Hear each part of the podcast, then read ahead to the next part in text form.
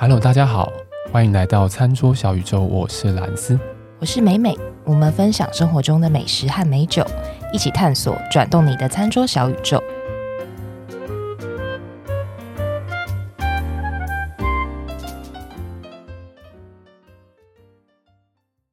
咪边今天这个脸喜滋滋怎样？不是吧？今天应该不是从我开始吧？感觉呼吸的空气，嗯，不是应该讲说很久没看到美美了吗？我很久没有看到你们两个了，好不好？餐桌小宇宙很久没录音了，对，好像很久没有录音了，有一个多月哦，有有有有有，有，对，然后还停更了一段时间，大家有想我们吗？还是说只是逐渐的离我们而去？我有想你们，听众怎样我不知道，但是我有听众啊，回来啊！有人想你们这样。餐桌小宇宙还没有断更呢，我们还在，我们还在，我们只是一个去欧洲，然后一个搬家这样子。哦，要更新大家的近况了，是不是？对，我们好国际哦。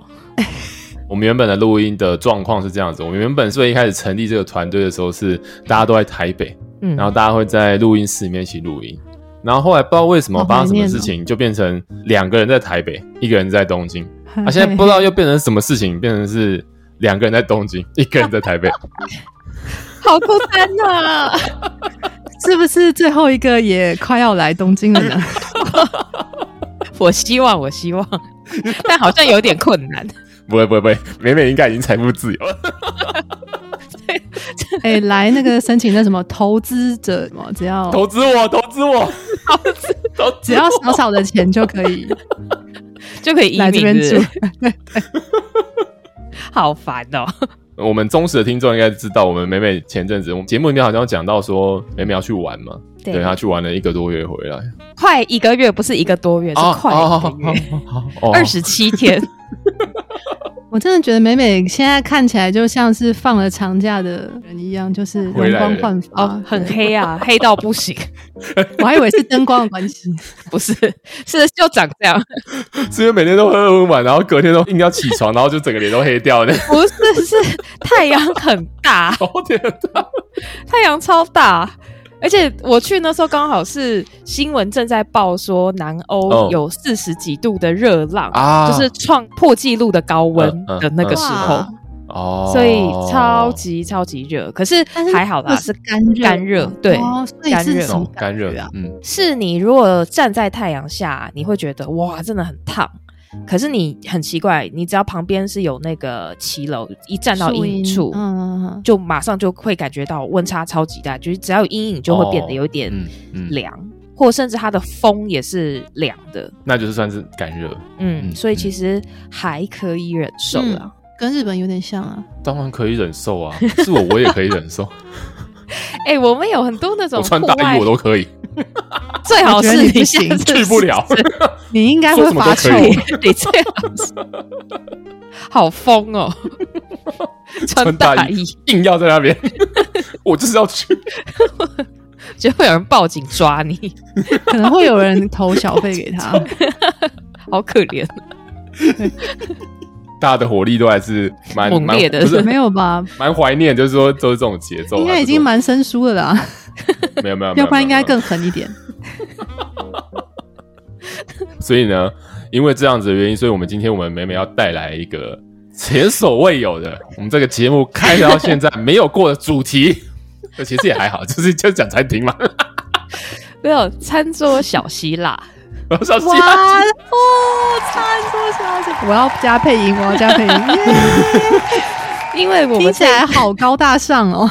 也不会，还好啦。我这次去了，因为总共去了七个国家，希腊是去的时间比例比较高的，因为它是一个群岛的国家，它很多的领土是散落在爱琴海里面。哦，然后它是岛跟岛之间就有点像，就是你必须要跳岛啦。所以我总共去了，就是在希腊总共去了五个地方，然后有四个岛。所以哦，嗯，我可能会花比较多的篇幅在讲希腊，然后同时、哦、这次去玩，因为七个国家嘛，希腊也刚好是我最喜欢的。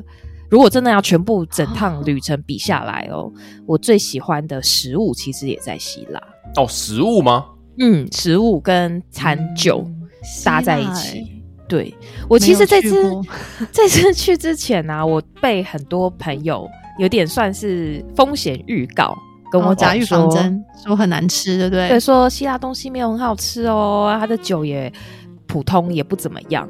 哦哦，就抱了一个很忐忑的心去，就后来发现，我要是 我的口味跟大家不一样，还是怎么样？我觉得我个人蛮喜欢的啦。好好好好，等一下就稍微介绍一下它的菜色风格。先讲一下，因为我这次去，刚刚讲说是南欧有史以来最热的天气嘛，所以，嗯，因为在欧洲其实很多餐厅它都是露天的，对，就是它除了有室内之外，它还有露天。但是因为我还蛮。想要，因为我其实去欧洲只去过一次，就是去意大利，然后那次又是跟团，嗯、所以没有什么自己的时间，所以我其实这次我一直很想要体验看看在露天，在露天，然后哦吃饭喝酒的感觉，那个很美那个画面，对不对？对。就很像是那个影集，那个 Emily Paris 的 那种感觉，那个感觉。对，所以我们第一天晚上呢，就在一个希腊的那种半露天的餐厅里面吃饭喝酒。然后它一到晚上，其实气候就非常的宜人，就是那个风也很凉爽，体感的温度可能大概在差不多二十七八左右，所以就整个非常非常的舒适。所以在那边。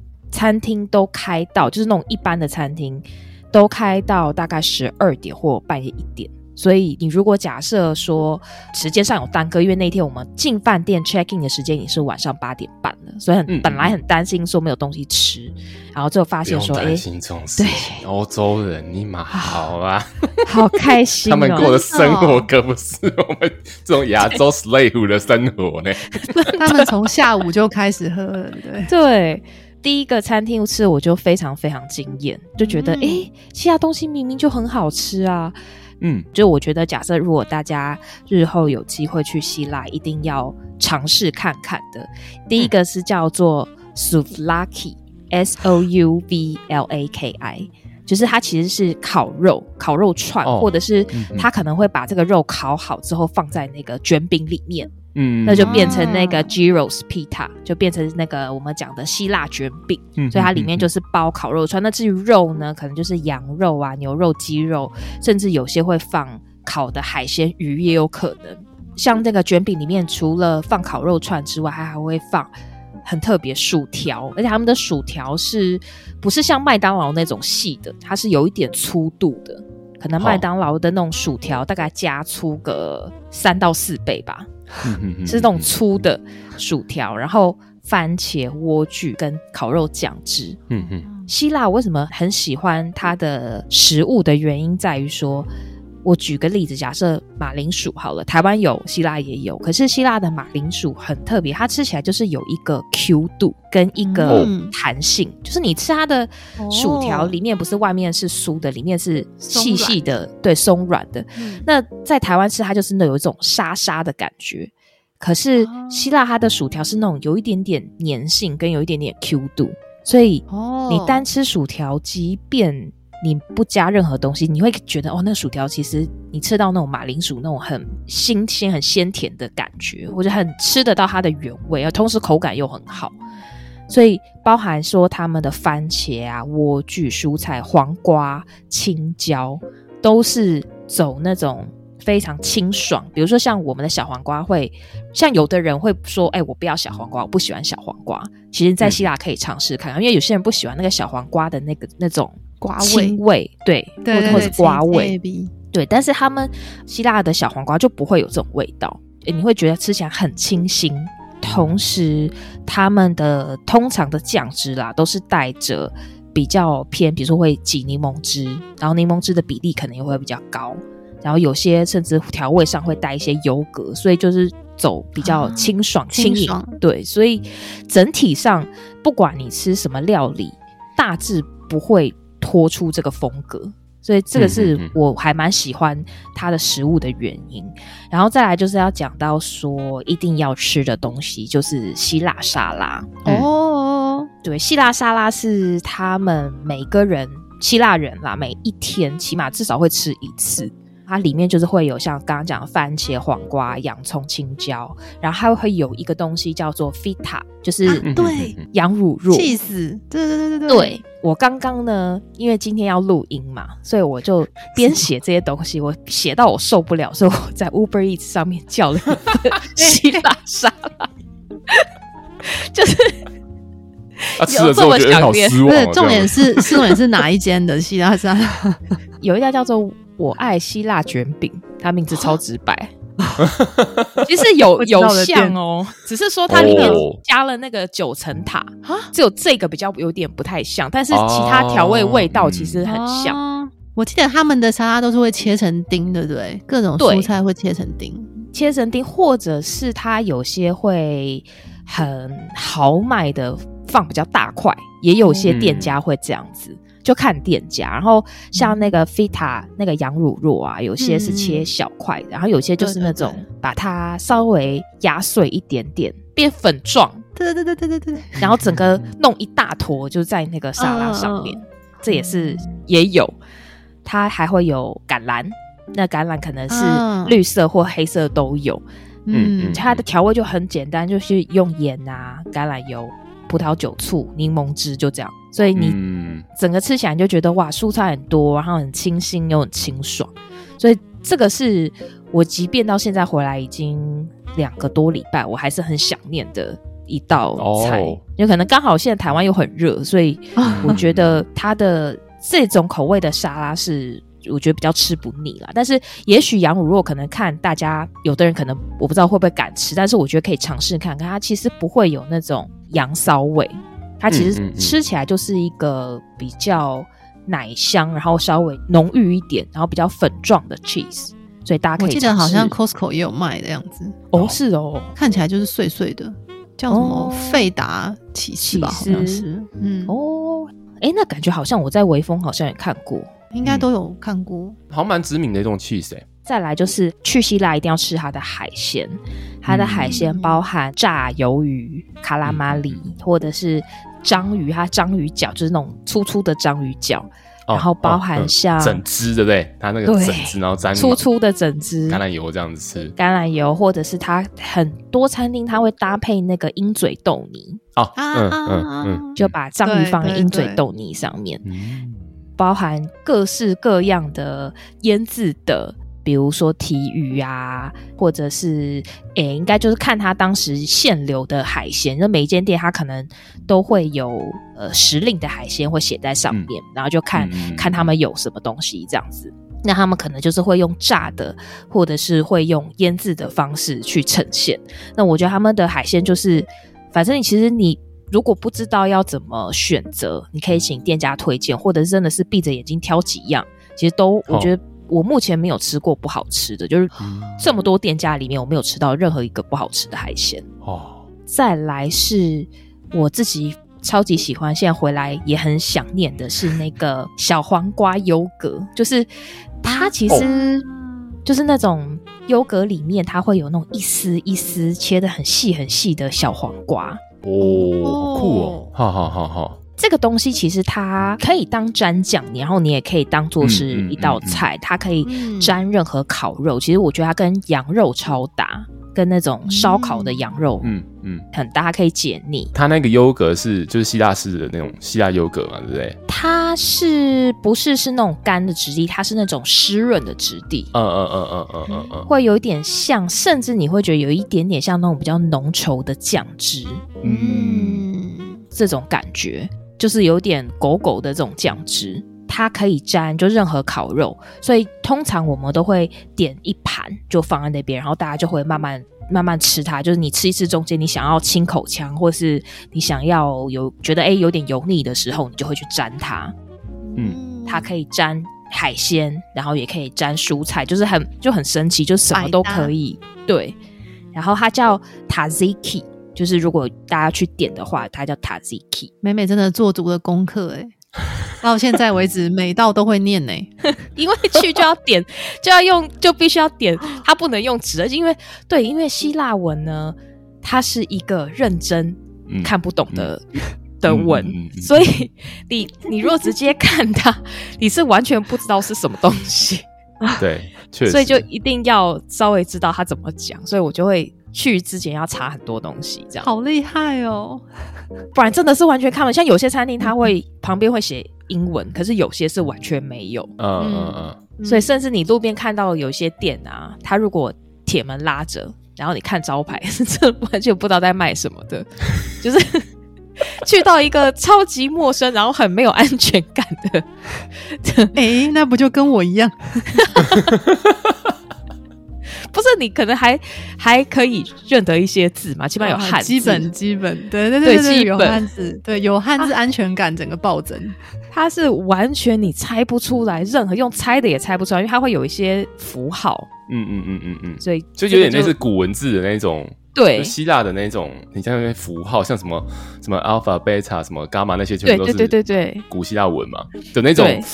就你但是虽然它还是有英文的成分在里面的，英文字母的成分在里面，对，但是比如说它的 R 跟 L 跟 S，就是我我会认超久，因为我后来想说，哎、欸，这个是 S 还是 E？就是就是这种，因为你想说要用查嘛，可是你连查你都不知道你要打哪一个字啊，就会有这种 窘况。扫描这个是就是要使用那个 Google Lens。对对对对，直接扫出来。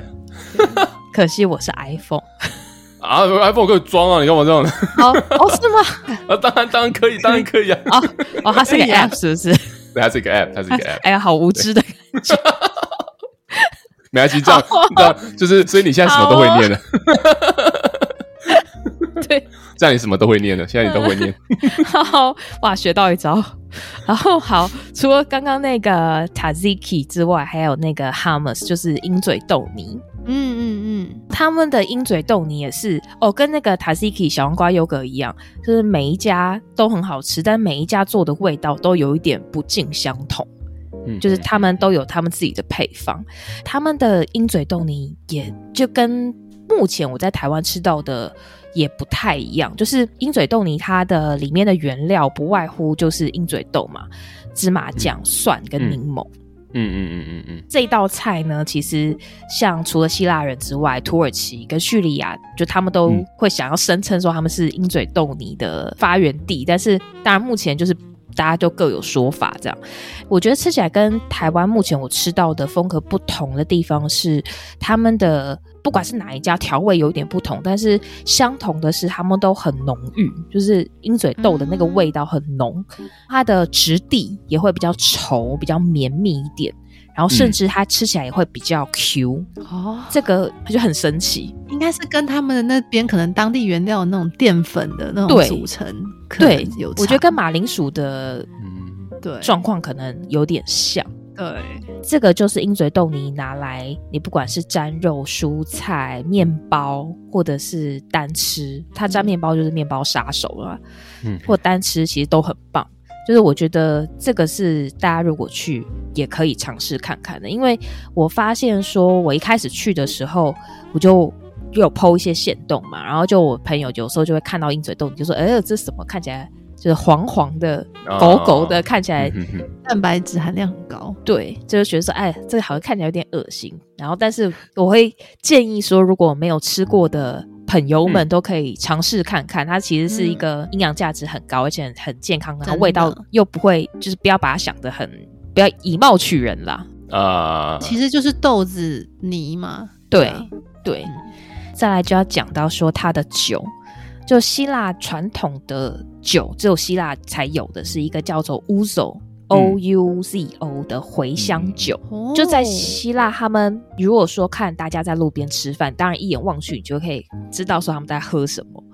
就是你可能会发现说，大家喝的不外乎就是这个乌索或是葡萄酒，葡萄酒还是大宗啦。嗯嗯嗯，跟啤酒，这是我观察以来会发现他们喝最多的。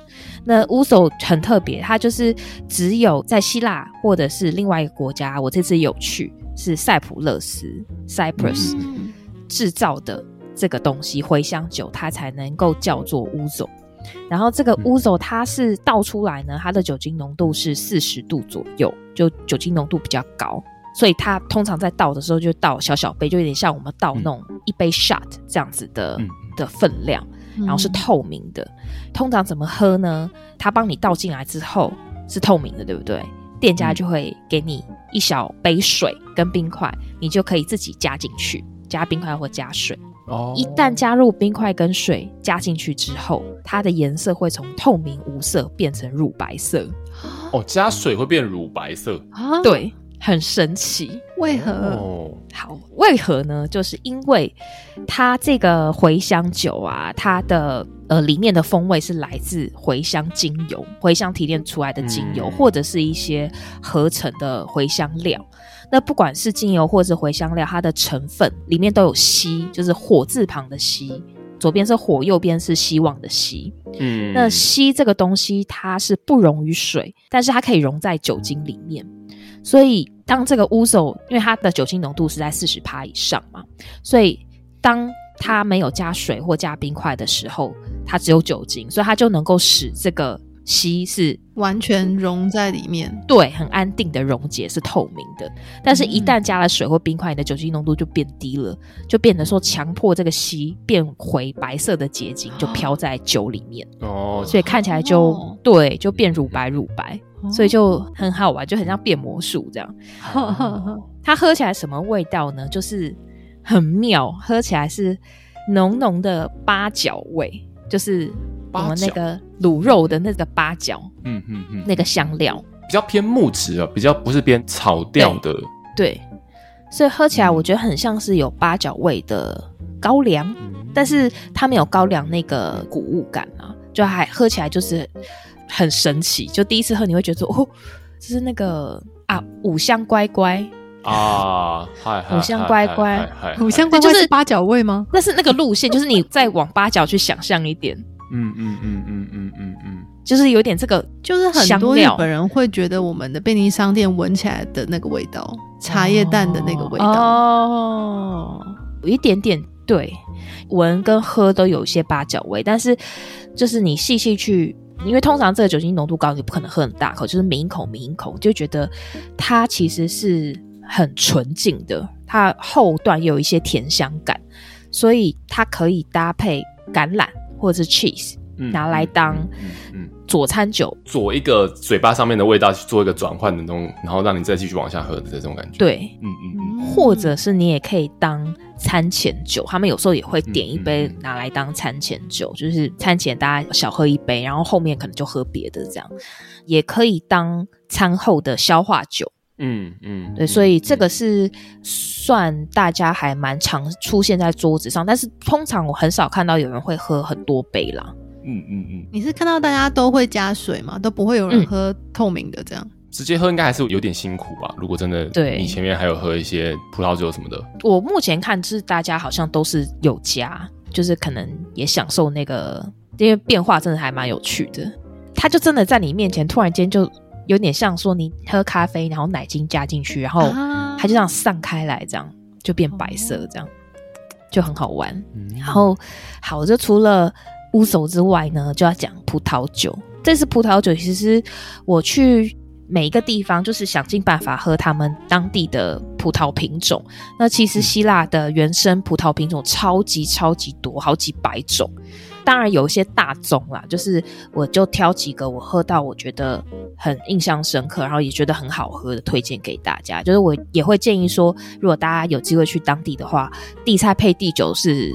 绝对最安全，然后最舒服的。嗯，嗯，第一个就是白葡萄品种，它叫做 Malagousia，M A L A G O U Z I A，它是一个蛮优雅的白葡萄品种。然后这一支是我在希腊的超市，而且它很神奇，因为希腊离中东很近嘛。嗯嗯，当地就会有一些中东人，所以它有中东超市，所以我是在一个中东超市里面买的。他们的葡萄酒的种类超级多，所以我。眼花缭乱，我最后就是看，真的是看酒标，就一个顺眼的酒标，我就买了它，就发现说哦，还真的蛮好喝的。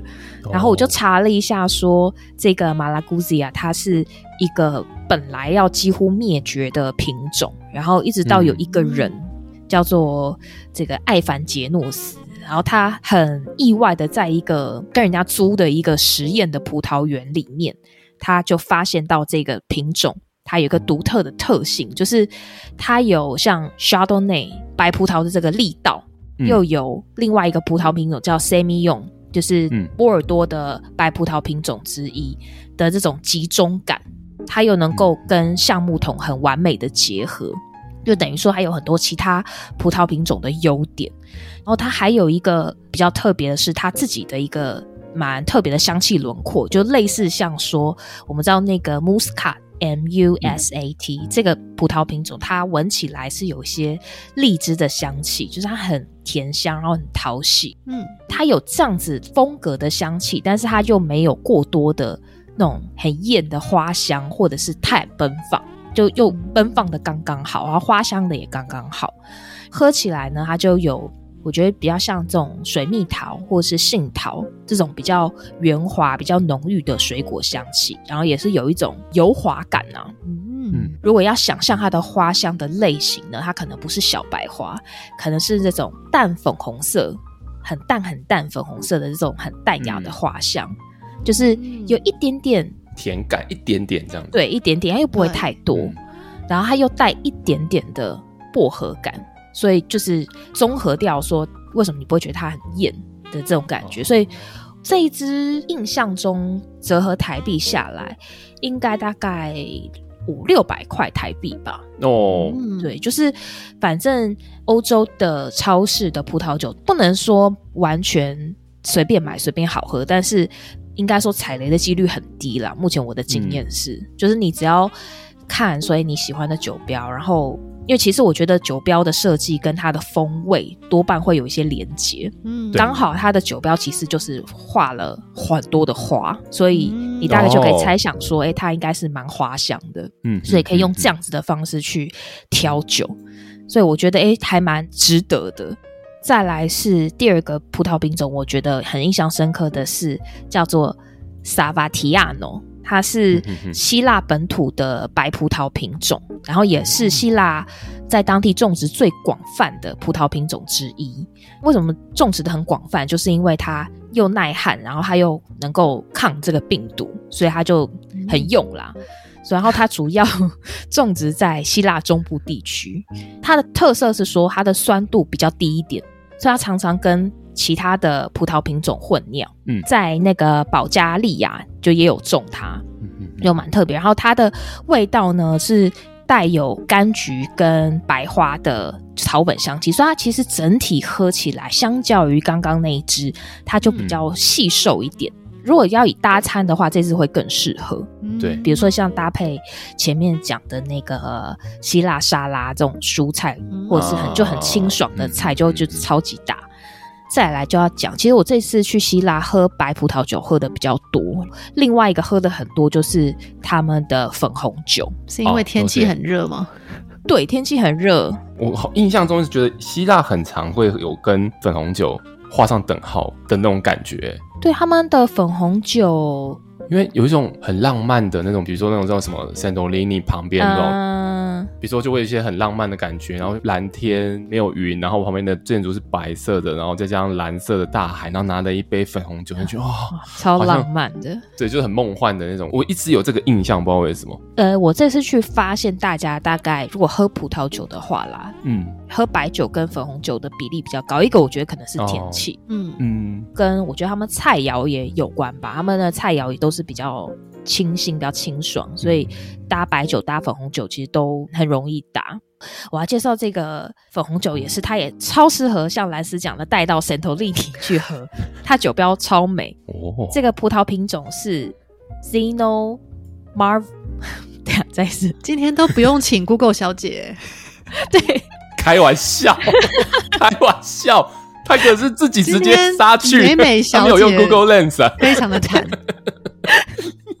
这葡萄，这个葡萄品种是 Zino Mar Mavro，Zino Mavro，它是希腊最优雅的红葡萄品种。那怎么优雅法呢？就是它字面上的意思是 Zeno 是酸的意思，嗯、那 Marvro 是黑的意思，所以字面上的意思就是酸酸黑黑。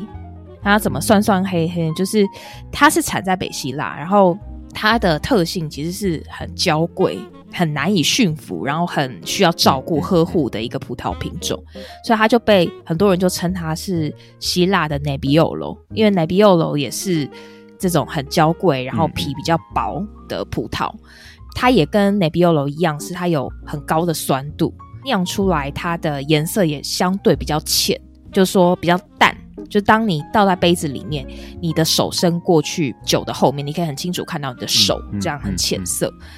它对于土壤跟气候的偏好也是相同的，也就是说，这个葡萄啊必须成熟的非常好的前提之下，才有办法去发挥这个葡萄品种的特性。所以就变成说，这个葡萄酒农呢，就必须要很细心的呵护它，而且它又对于干旱很敏感。对于土壤跟环境的湿度也很要求，嗯、也就是说，如果它万一太湿的话，它很容易感染霉菌，是不是很难搞？嗯嗯嗯。它又是比较晚熟的葡萄，所以有时候在一些那种比较寒冷的年份，就这个葡萄没有办法成熟的很好的时候，它就没有办法酿得很好，或者是说，如果你想要过高的提高它的产量，也会对这个葡萄的。品质有不好的影响，所以它就非常非常娇贵。嗯，所以它就以跟 Nebbiolo 一样高单宁、高酸嗯为名，酿出来呢就会有力度又有个性，但是它香气又很纤细。嗯、所以你在这些葡萄酒爱好者，就是他们会觉得，哎、欸，你一闻这香气很飘、很优雅、很仙气，嗯、可是你一喝下去，发现，哎、欸，口感很复杂，又很有力道，所以大家就会觉得、哦、是公主病啊。对。对，然后它酿出来的香气也蛮特别的，是会有一些像草本、黑橄榄，嗯嗯嗯、或是风干番茄，或者是像那种森林里的这种浆果、这种黑醋栗这种的香气，然后就搭配上刚刚讲很强而有力的酸度跟单宁，所以也因为这个高单宁，所以它很适合成年。成年之后呢，它的单宁就会变得比较柔软，比较丝滑。所以社会化了，对对，被就可能也成熟，就圆融。年纪大了，知道不可以这么任性了，不可以这么公主了，社会化的公主。这个是红葡萄品种嘛，所以我喝的就是它的粉红酒。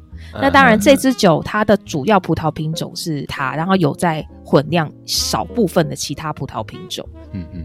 然后，因为希腊的原生葡萄品种真的太多了，所以我挑这几个三个比较大的，然后也在餐厅比较容易看到的。所以如果大家去，嗯嗯、因为我一开始去，我本来也会想说点一个安全的什么 Chardonnay，后来想说，啊，我都来了，为什么要点这种国际品种？所以就大家就可以尝试看看说，还是说美美现在只是对 Chardonnay 有一点意见，嗯、就是因为上次比赛的时候，哎啊，我是 Chardonnay，我写。白苏维农，对，对，我都看我忘记自动屏蔽，是不是对 Chardonnay 有疙瘩？觉得啊，国际品种不用喝，不用喝。没有，我我这次还是有，后来还是有在某一个岛上，我还是点了一杯 Chardonnay。毕竟不同地方的 Chardonnay 还是会有不同的个性吧？对，我是不同的做法。嗯，对。然后也我也想尝试看看有什么不同啦。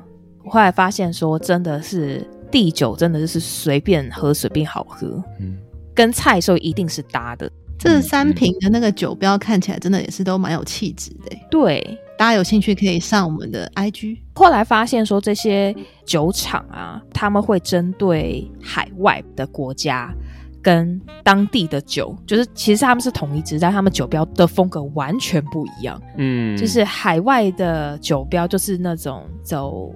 现在很流行的这种艺术标。啊，艺术标？哦，就是会很像艺术品的这种画作，嗯嗯，嗯，抽象的感觉，对，抽象，或者是可能画一个那种，比如说很艺术感的青蛙啊，或者什么，就是我后来发现说，这一支就是粉红酒，它的国际版是一只戴着皇冠的青蛙，哦，是不是跟、啊、跟这个蝴蝶？差超多，不是不一样？所以他在本国被当做公主，在国外的时候就 变成青蛙，被当做那个好不好？艺术品，艺术品，就走一个不知道是，我就乍看你会觉得啊，好像是现在流行那个自然酒的酒标啦，那可能是这样子，可能销量会比较好，是不是？比较特别，戴着皇冠的青蛙也太过分了吧？对，就是完全不同风格。所以我那时候我找很久，想说，哎、欸，奇怪。后来研究半天才发现说，哎、欸，这是同一只哎，不同的贴标而已。可是好像可以理解啊，因为感觉就是如果在海外你不有一个比较吸睛的标的话，好像大家其实也分不出来到底啥是啥。对，可能就是比较符合大众现在流行的趋势吧，嗯、应该是这样。对，然后所以呢，希腊的这一集暂时就讲到这边，因为我后面去的是四个岛屿。嗯就是希腊的岛屿、哎、跳岛，好幸福。每个岛屿都有每个岛屿的不同的风貌，比如说刚刚讲的 Santorini，我就有去，嗯、它就很梦幻嘛。然后跟那个有一个岛叫 Mykonos，它是欧洲人他们最喜欢去 party 的一个岛。哦，比如说像在亚洲好了，大家如果想要很疯狂的去开趴啊或什么，嗯嗯嗯，可能会不知道可能会去，比如说泰国的帕塔亚，类似像这种、嗯、这种感觉，哦、就是邻近的岛屿，然后很多夜生活，然后很多 bar，、嗯、很多喝酒的地方，嗯嗯嗯、就是一个很糜烂的地方啦，你不用这么委婉好不好？就是一个很糜烂的地方啊，但其实。但是因为这个岛呢，它又很多的艺术家在那边，所以其实它又不会让你觉得它夜生活好像很丰富。没有，有些时候艺术家就是要有些灵感，那灵感呢什么时候来？为什么以前艺术家都会酗酒？没错，其实真的是真的，就是、欸、我们这样会不会得罪很多艺术家？对 对不起，对不起，没有，我其实也蛮爱酗酒的，对，对，我其实也蛮有艺术天分，只是你们都不知道而已。呃，好，看看完蛋了，还是会不会我们被延上哈就红了？范谷他不是以前也是会就是用一些药物啊什么的。哦对类似说他要去有一些更多的灵感什么，我觉得到最后就是艺术家会有一种，你用比较听起来比较负面的词是偏执，但是它其实就是一种对无法掌握或者是那种比较跟一般状态下比较不一样、比较没有框架的那种概念，会很有热忱、很狂热。嗯，嗯，那那过程他就可能会去做很多的比较一般人，我们这种平民老百姓感觉会比较哎、欸、的这种事情，就需要更多刺激呀、啊。对，会需要很多刺激，因为感官嘛，各种方式的感官这样子。嗯所以一点都不是好跟坏的问题，对，那就是应该像是一个糜烂的岛这样子，它是个糜烂的岛。哎、欸，它白天我去的时候是白天，它看起来还蛮文青的。其实我是不知道，我没有参与到晚上，因为让这个岛能够变得比较糜烂，那些人都还在睡觉，好不好？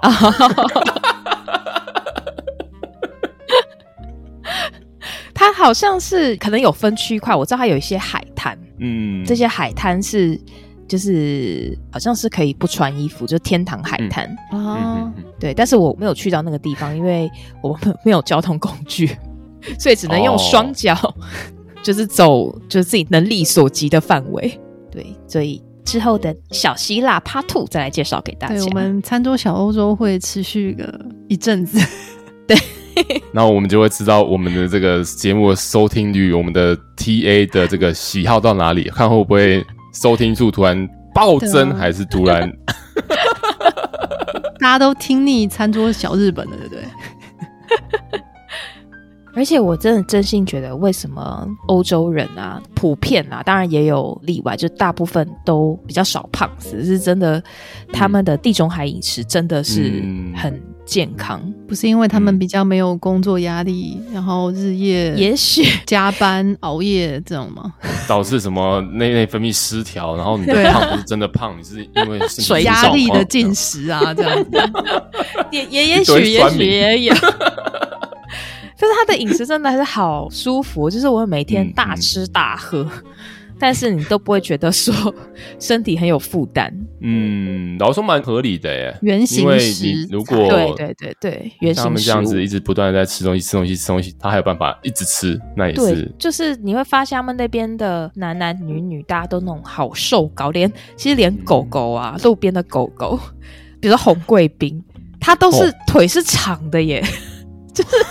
真的是，就是真的普遍就比亚洲的红贵宾高哦，就他们连狗狗都是长腿版，猫也是感觉针对完人之后，现在连狗狗都要来针对。对，台湾的狗狗比较胖，比较圆，不是台湾狗，就是我们啊，就红贵宾就长那样。就是我路边看到好多只红贵宾，我想说，哎、欸，这怎样？怎么这么高啊？就是是有混到吗？就第一只你觉得这样，后来你看到好几只，你就觉得哎，好几只的时候，觉得这应该是哦，这个基因日常，对，就很有趣啊。就然后猫咪也比较大只。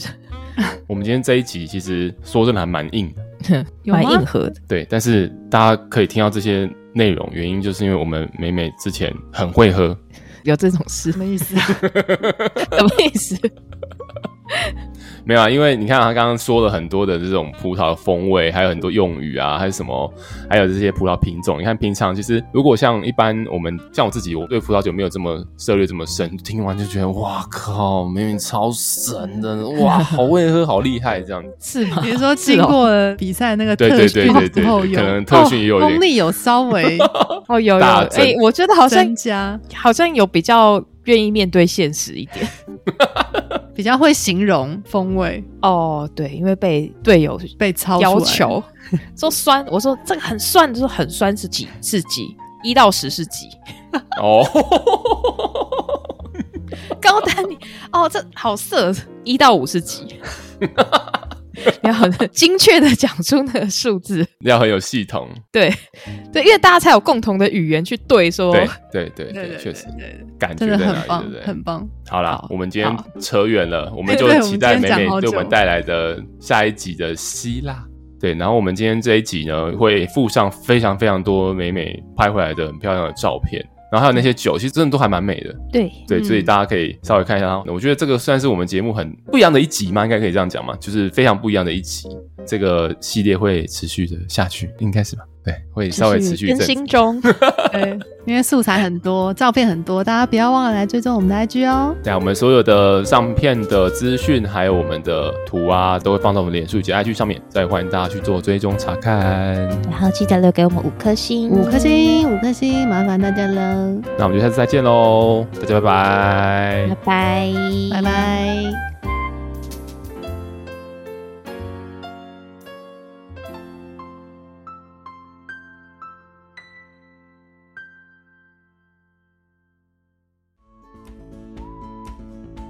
好，在节目的最后呢，还是要提醒各位听众：理性饮酒，形象至上。